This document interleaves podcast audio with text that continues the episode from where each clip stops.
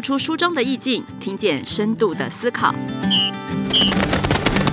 聊一聊他们的阅读生活。欢迎收听《亲子天下》，阅读有意思。我是罗怡君。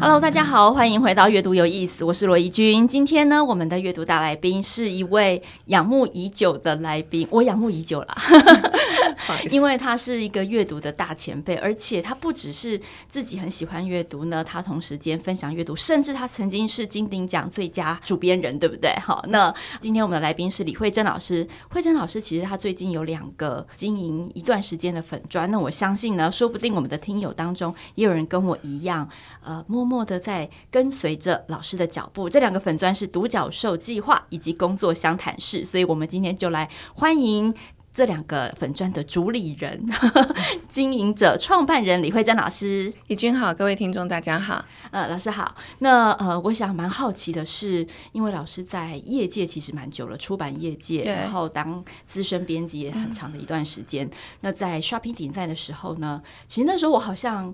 还是学生吧，哦，是啊。然后呢，呃，我常常就是看着 Sharpie 在他的企划主题，非常的吸引人哦，不是只有一种。消费的氛围，而是一种思想的这个挑战，嗯、或者是一种趋势的一种打包，所以我非常非常的惊讶，我今天竟然有机会可以目睹、嗯、当时推动这么多精彩专题的推手，所以在阅读这条路上，老师其实走了很久，因为曾经是要打包给别人的这个主理人。那反过来，现在的角色其实成为一个阅读推动者。那老师有一本很精彩的书，叫《成为自由人》。现在老师好像也成为自由人了，嗯、可以跟我们聊一下阅读在成为自由人的路上扮演什么样的角色吗？好，谢谢怡君。嗯、呃，其实我觉得阅读跟我的关系一直都蛮深的。嗯呃，小时候是因为自己喜欢阅读嘛，因为每个人个性不一样，我的个性可能就比较喜欢自己一个人静静的做我喜欢的事情这样子。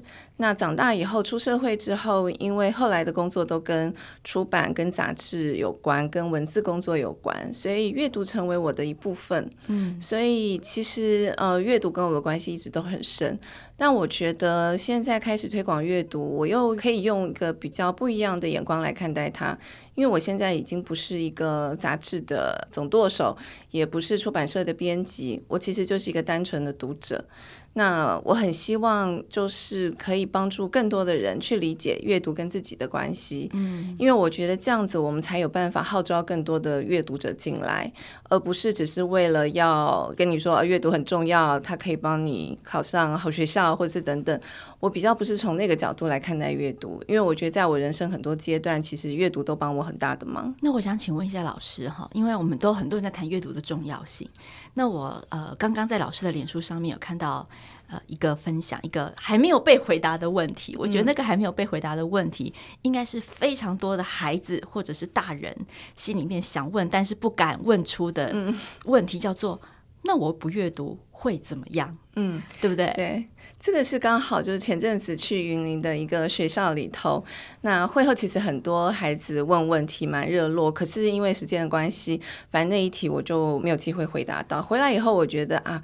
蛮懊恼，因为我觉得这个问题其实蛮重要的。就是有一个孩子问，我觉得他应该也是很单纯，并不是带着呃挑衅。对对对，他只是很好奇，想要问说，哎，那不阅读会怎么样？这样子，我觉得这是一个好问题。对呀、啊，基本上我觉得，如果一个孩子一个人开始产生了一些疑惑，那就会是一个探索的起点。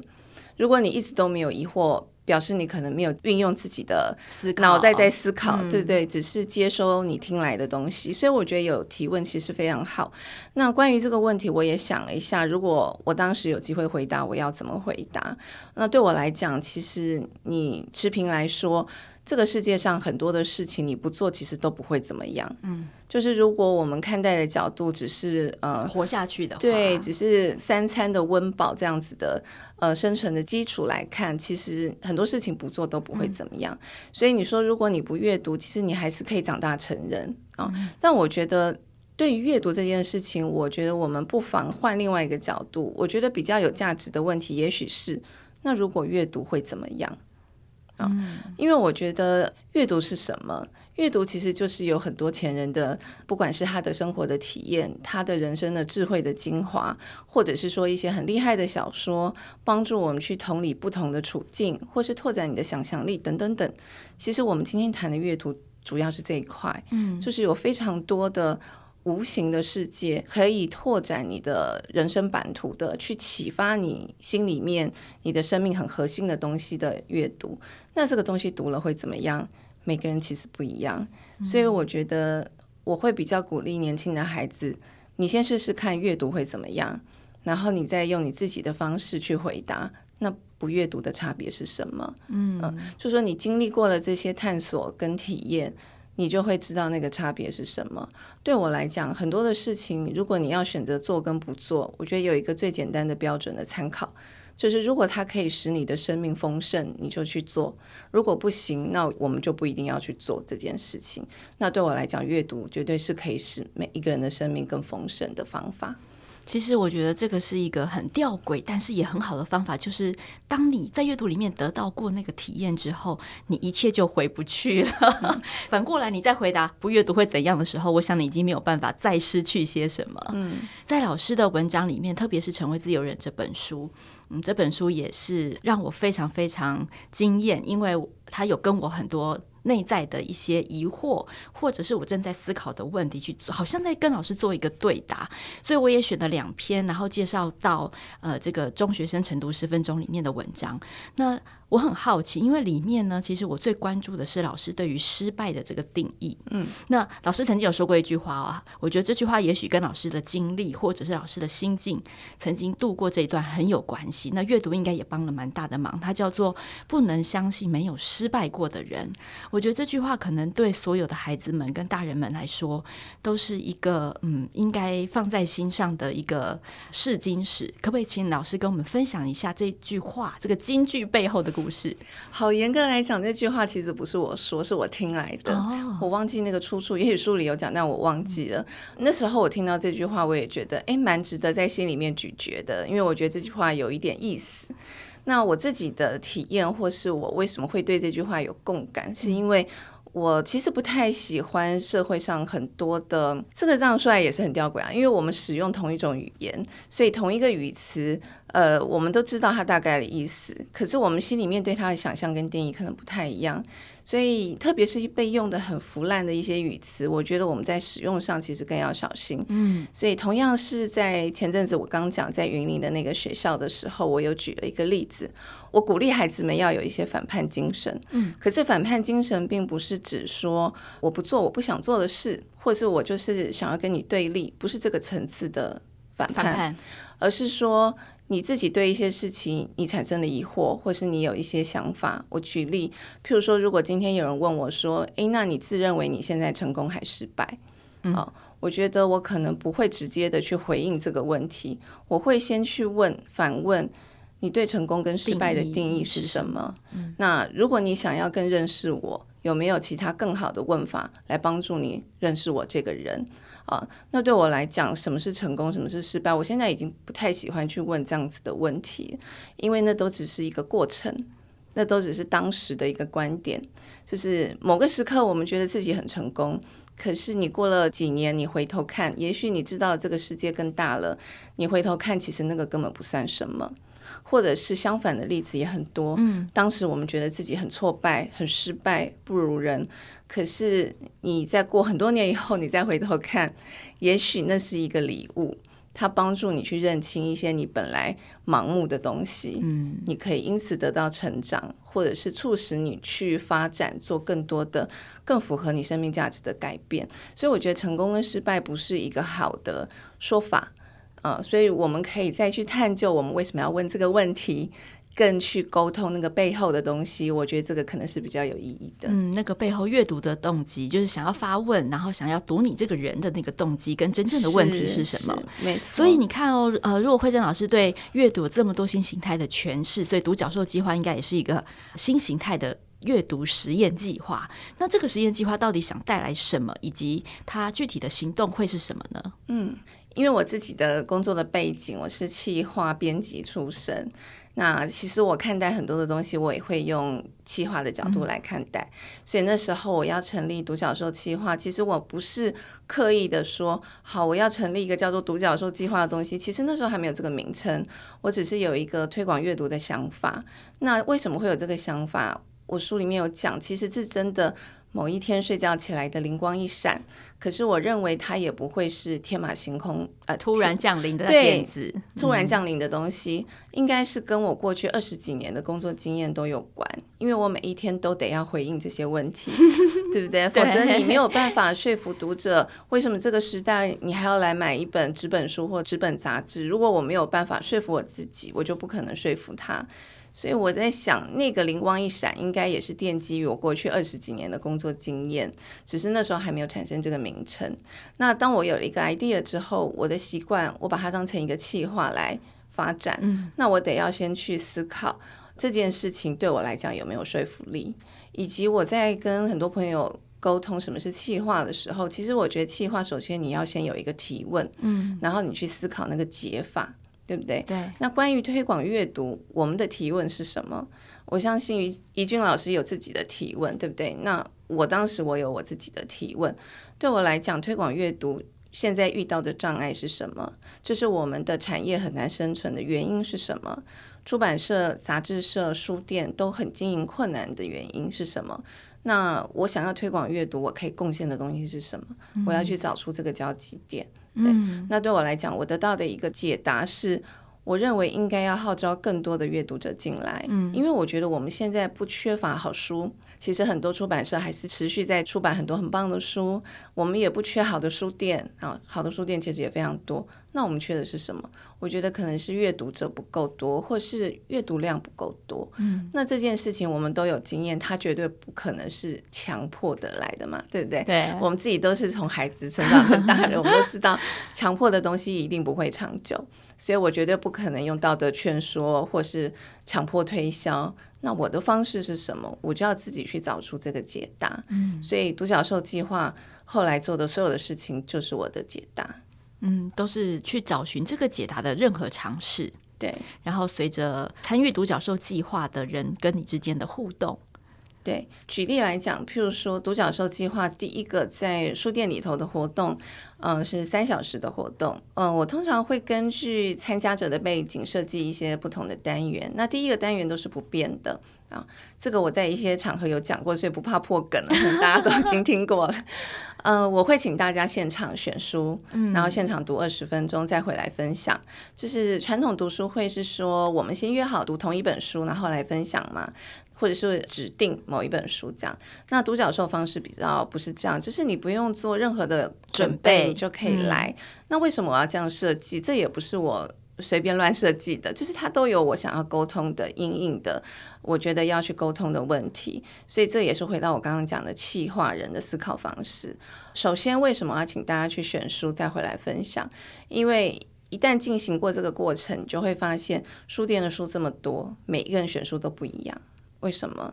因为你的选书就反映你的内在嘛，嗯、对不对？嗯、所以我常说，其实你的阅读从选书那一刻就开始了。第二个，为什么要现场读二十分钟？因为很多朋友就会开始很惊慌，说：“哎，二十分钟读不完一本书。”我说：“我本来就没有要你读完 二十分钟，本来就不可能读完一本书，除非你看的是绘本。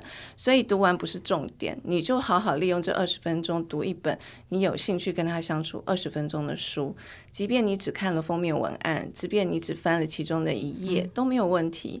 你就分享。这二十分钟你看到的东西，所以大家经过这个挑战跟实验，就会知道说，哎，其实二十分钟也可以有所收获。嗯，就是不要小看这二十分钟。那你去看，你每一天，其实你只要挪出二十分钟，累积起来就是一个很大的阅读量。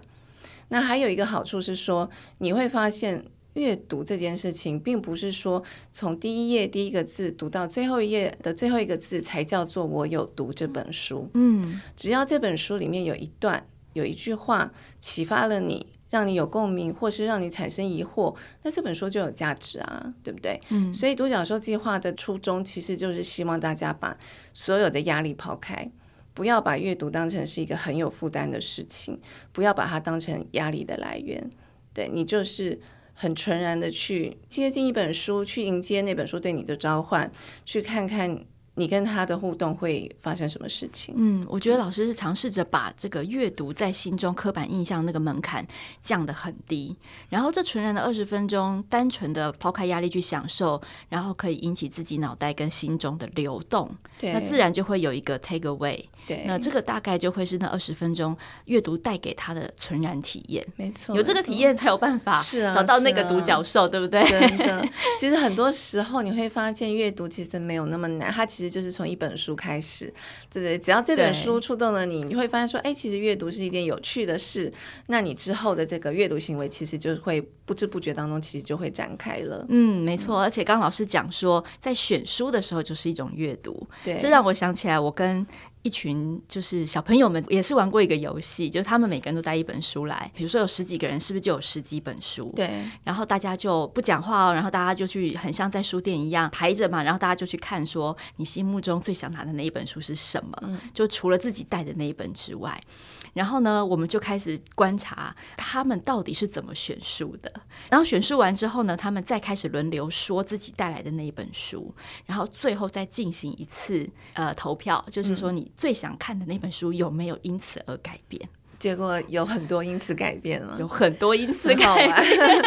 然后我就很好奇说，没有，因为是小朋友嘛，就是差不多国中生，我就问他们说：“那你现在有发现你选书的盲点在哪里吗？”嗯、他说：“对，我都只看封面，嗯、我都很有意思。对我都只看封面，嗯、或者是哎，我只看那个后面他帮我选出来的东西。对，然后他看完他就放回去了，嗯，他也不愿意打开来试阅一两页。Okay. 对，所以经过这个，他们才发现说，哦，原来这个可能会是一个，呃，阻挡我接触我真正想要看的那个内容的一个浅浅的障碍。而且他会学到其他同学看书的眼光，没错，对对选书的品味，嗯、这很有趣，对，蛮好玩的。其实我觉得，嗯、呃，就是我们好喜欢阅读的人，就是总是可以跟书产生各种不同的这个联想。是，不过刚刚老师有说到，就是那个召唤，哈，受到这个书的召唤，嗯、那每一个阶段应该都会随着我们自己生活的变化而不同。对，那我知道老师有一个书架贵宾席，对不对？呃，应该有吗？有这个东西吗？应该没有，没有这个东西。对，我好像没有什么贵宾席耶。嗯嗯，嗯，那就是最近这一阵子好了，老师有没有比较这一阵子常常觉得很想推荐的书？Okay. 好，呃，应该这样说，就是。家里面有几个放书的地方，嗯，我客厅的书柜通常是放我正在阅读中还没有读完的书。哦，那我读完的书，我就觉得，哎，我想要珍藏，我很喜欢留下来的书，我会放到房间里头的书柜，这样。哦，简单来讲分两区。然后，嗯，我平常的阅读，因为我有几个固定的时段会读书，就不知不觉养成的，也不是我规定自己，就是早上，嗯，忙完就是家庭主妇该做的事情之后，我有一个晨读时间。其实也不会很长，大概就半个小时。嗯，那早上的时候我会读，就是学习性比较高的书，哦、就是比较需要用脑的书。然后睡前的时候，我习惯读跟大自然有关的书，嗯、因为我觉得大自然的书常常可以让我放松，嗯、好像你可以想象到一个完全不同的地方这样子。有时候也会读小说，嗯，这样就是一个很放松的阅读。那出门的时候我会带一本书，那可能。就会看当天的心情，每天带的书不太一样，这样，所以我一天当中我至少会接触三本书。嗯嗯，所谓的这个贵宾席表示是说我最近正在读的书的话，我最近正在读三本书，一本早上读的叫做《土壤的救赎》，就是国立出版的。哦、这本书其实在我家上有段时间，然后封面也做得很好。嗯、那可是我是最近才开始读，最近开始读有一些契机啊。读了以后，我就非常喜欢。第一个是这个书，虽然我们在讲严肃的议题，可是他写的非常好，一点都不严肃。然后他帮助我思考很多，就是整个环境的问题。嗯，那我觉得土壤这个议题真的真的非常重要。嗯，所以我在看这个书的时候，我也不知不觉做了一些笔记。我有一个计划正在成型，但我还不确定他应不应该做，可以怎么做。但总之是这个书带给我的一些启发。然后我晚上正在读一本小说，是艾西莫夫，就是这个科幻大师的，嗯、呃，这本书叫做《神也斗不过愚蠢》。哦，我知道这本。嗯，一开始是因为书名很吸引我，我觉得书名太酷了，这样。然后看以后我觉得也很有趣，因为他在讲一个平行宇宙，然后关于这个资源交换的事情。那我觉得很多科幻小说，其实你说他在讲未来的事情，其实他跟我们现在也没那么远。所以我觉得同样，他也帮助我去扩展很多对于一些议题思考的想象。回到人性这个部分，我们的解答到底是什么？嗯、好，这是最近在读的小说。然后我出门，还有我白天如果有空，我正在读的一本是天下出版的，呃，重新想象教育的未来啊、哦哦，就是那个对肯罗宾森这个世界校长的书，他的书我全部都有买，哇，我非常喜欢他。嗯、然后我最近在读这个书，也是因为呃，我在迷成品有一个固定合作，就是主持嘛，有时候他们会推荐我一些书，有时候是我。反馈给他们，就是我有兴趣想要介绍的书，看他们愿不愿意，有没有兴趣谈。那这本书就是其中一本，所以因为做迷成品的准备，所以我最近也在读这本书，这样，嗯、所以这个是目前最近持续在看的三本书。嗯，对。我觉得这个同时间开很多本哦，是一个蛮好的阅读习惯。我昨天也才跟我女儿在分享这一段。比如我昨天看到一本书很好，我觉得她应该会有兴趣，我就跟她分享。她说：“妈，我上一本还没看完。”我说：“你不用等到看完啊，你应该是分段不同的心情、不同的时间点，然后翻阅不同的书。”所以，我们家还有马桶书，就是放在马桶旁边的，我也有，很适合你也有，是不是？所以，我们应该分享马桶书。对，老师。的书那个位置不一样，就代表功能跟心中的定义不一样。嗯、那从阅读带出来，听起来在独角兽计划里面，或者是在老师策划很多活动的时候，书本里面的内容也会启发你对某一个议题或者是某一个活动的灵感。那老师在之前也有出过两本书，这个书也蛮特别的，是跟孩子一起合写的。哇，这个工程很大呀，老师。呃，蛮多越喜欢阅读的爸爸妈妈，其实都蛮想要把这个习惯或这个喜好分享给孩子，但的确不是每一个孩子都有办法完全的也接受爸爸妈妈的喜好。是，所以我想请老师多分享一下，就是哎，你的女儿现在也蛮大入社会了，那她在这个阅读的路上，看着你一路这样子经营，然后这么的热衷跟沉浸，那他自己对阅读的态度又是什么呢？哦，我常说我女儿其实就是我的招牌啊，就是一个很好的例子，因为她以前也是不阅读的，嗯、哼就是跟很多年轻，也不能说很多，有一些年轻孩子一样，就说看到。字很多，多他们就会觉得有点却步。我有时候在脸书会写比较长的文章，然后其实我的文他都会按赞。可是我跟他聊以后，我发现他其实并没有看内容。我就说：“哎、欸，你不是有按赞？盲赞。”他说：“反正看妈妈写的就按赞。”我说：“那你怎么不读呢？”他就嘿嘿嘿就跑走这样子，不理我。也很多家长常常会问我说：“怎么样让小朋友喜欢阅读？”然后后来我就会举我女儿的例子，因为我刚讲，我觉得这件事情真的是不能强迫。你越是强迫，越会让他对这件事情反感。那我女儿为什么她后来变成一个阅读者？她现在出门包包也都会放一本书。嗯，其实也就是两年的时间。哦，这两年才这样子的吗？呃，他持续变阅读者已经大概也有两年了，哦，也有两年。对，Okay 但是他从不阅读到变成就是喜欢阅读，嗯、这个中间的这个改变，呃，很明显，其实也就是两年当中的这个差别而已。嗯嗯，其实大概就是从我推广独角兽开始，哦、然后他当我的小帮手嘛。嗯、那我就说，我们要怎么样推荐孩子？让他也喜欢阅读这件事情，我觉得其实你只能示范。所以第一个，我常会问很多的家长，我就说你希望你的小孩阅读，但问题是爸爸妈妈你自己阅读吗？很多爸爸妈妈自己是不阅读的。嗯、那为什么会这样？因为爸爸妈妈认为学生的身份就是读书。那我已经不是学生，为什么我还要读书？嗯、所以这个是必须要从家长的观念去着手的。如果你的孩子看你做一件事情做得很开心，他不会被吸引吗？他多多少少会好奇吧？为什么你做这件事情你会这么喜悦，对，对不对？如果你做这件事情很痛苦，他当然也觉得没兴趣。如果他常年看到你做这件事情很开心，那么你要去跟他沟通或者是说服他的几率就会高一点。不是说一定会成功，但是几率会比较高。嗯、那第二个还有就是，我也常常会遇到家长问我说：“那你可不可以请老师推荐书给我的小孩？”我就说这件事情我没办法。办法嗯，第一个因为。我不认识你的孩子，我可以分享我正在读的书，但是我进不了他的心里，因为我不知道他的兴趣喜好、他的个性，他现在是在什么阶段。那所以我没有办法推荐会打动他的书。所以我觉得，我们不管要推荐谁阅读，你对这个人一定要有基本的认识。嗯、那我觉得亲子之间其实那个互信基础很重要。就是如果父母跟小孩本来这个互信基础就有一点薄弱，薄弱 那爸爸妈妈讲什么，孩子都会是反对的。对。然后这个时候你要推荐他书，想当然尔，这个难度是很高的。嗯。所以我觉得在讲阅读之前，我们要先建立互信基础。那因为我跟我的女儿可能互信基础还算坚强吧，而且我够了解她。那我知道她大学念的是法文嘛，嗯、然后我的孩子他本来就对艺术有点兴趣，然后他是一个很幽默的孩子，所以他很喜欢好笑的东西。然后他对动物很关注，喜欢动物。我有了这几个对他基本的认识，对线索，嗯、线索我就可以推荐我认为他也许会喜欢的书。那可能我第一次推荐的时候不一定会成功，第二次、第三次。总会有那么一本书，他愿意翻开来看一看。那等到我刚讲，我们其实就是从一本书开始，只要有一本书打动了他，他开始觉得哎，阅读这件事情很有趣，他就会慢慢会自己去找书。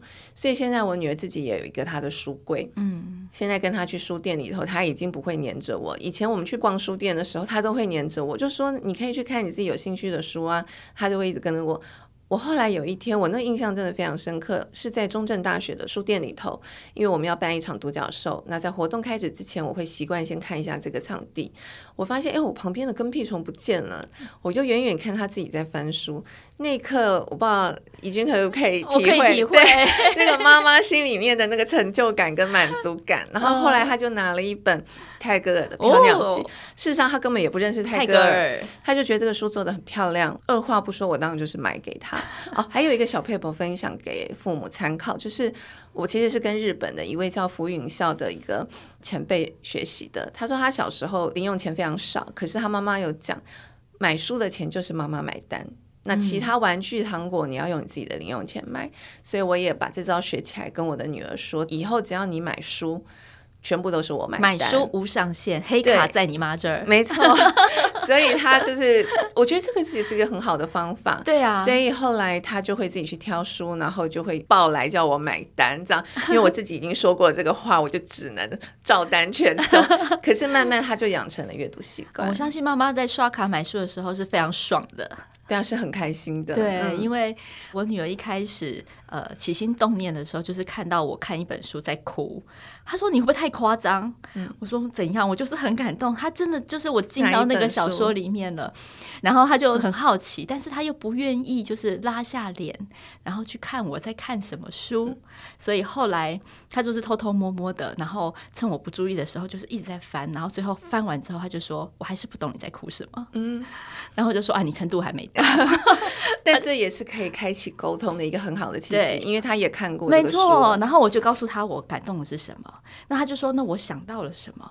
所以他就开始明白为什么我会对书看到的不是只有情节，嗯、而是他会让我再去延伸想到什么其他的东西。是那从那个时候开始，他也开始就是像慧珍老师刚刚说的，他开始对书这个事情比较感兴趣。当然啦，就是我们两个选书的口味完全不同。这很好，对，直到现在，然后我每次都用很惊讶的眼光看着他选的书，仿佛我在看到一个我不认识的人，嗯，然后也慢慢帮我拼凑我对女儿的了解。是，不过在这个过程当中，我后来有意外知道说，老师曾经跟女儿去独立书店，对不对？嗯，就是还去日本的独立书店吗？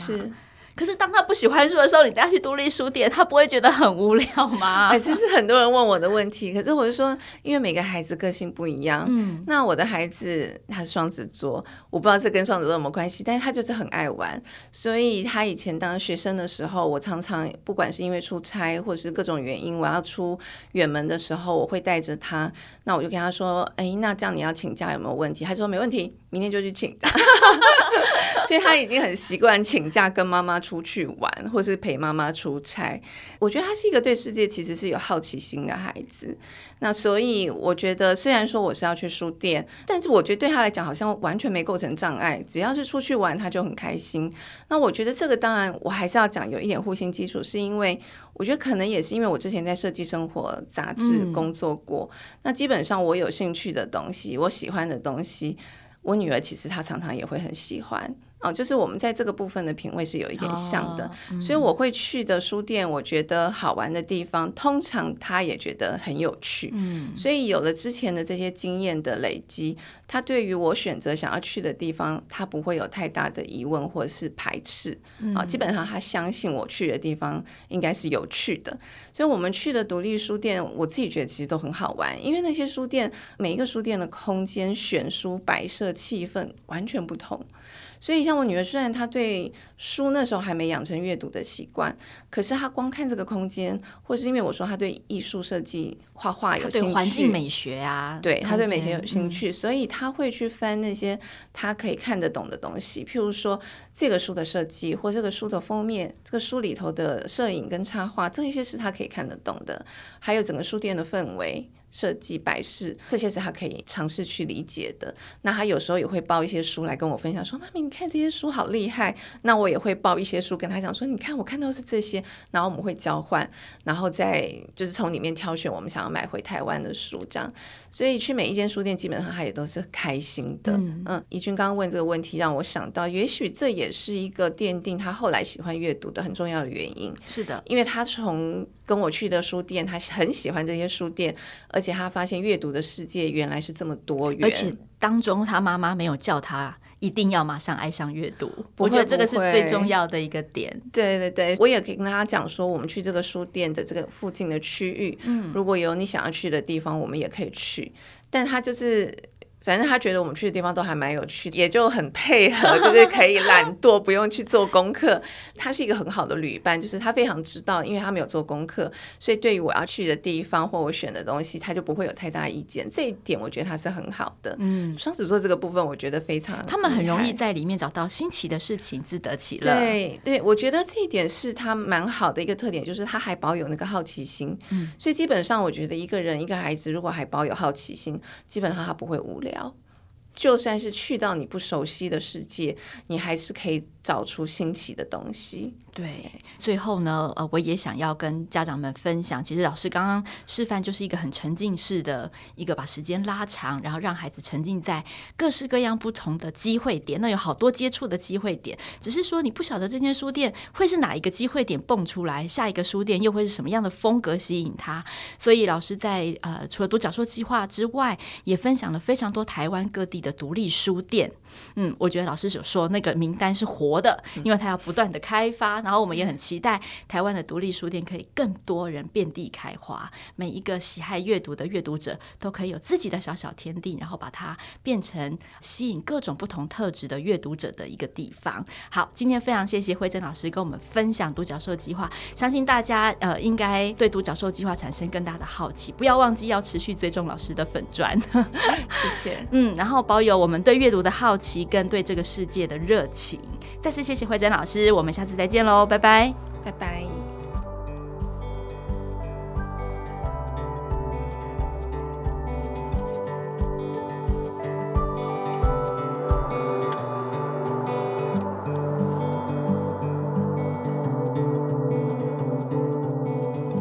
天下 Podcast，周一到周六谈教育、聊生活，开启美好新关系，欢迎订阅收听哦。Apple Podcast 和 Spotify 给我们五星赞一下，也欢迎在许愿池留言回馈。我们下次再见。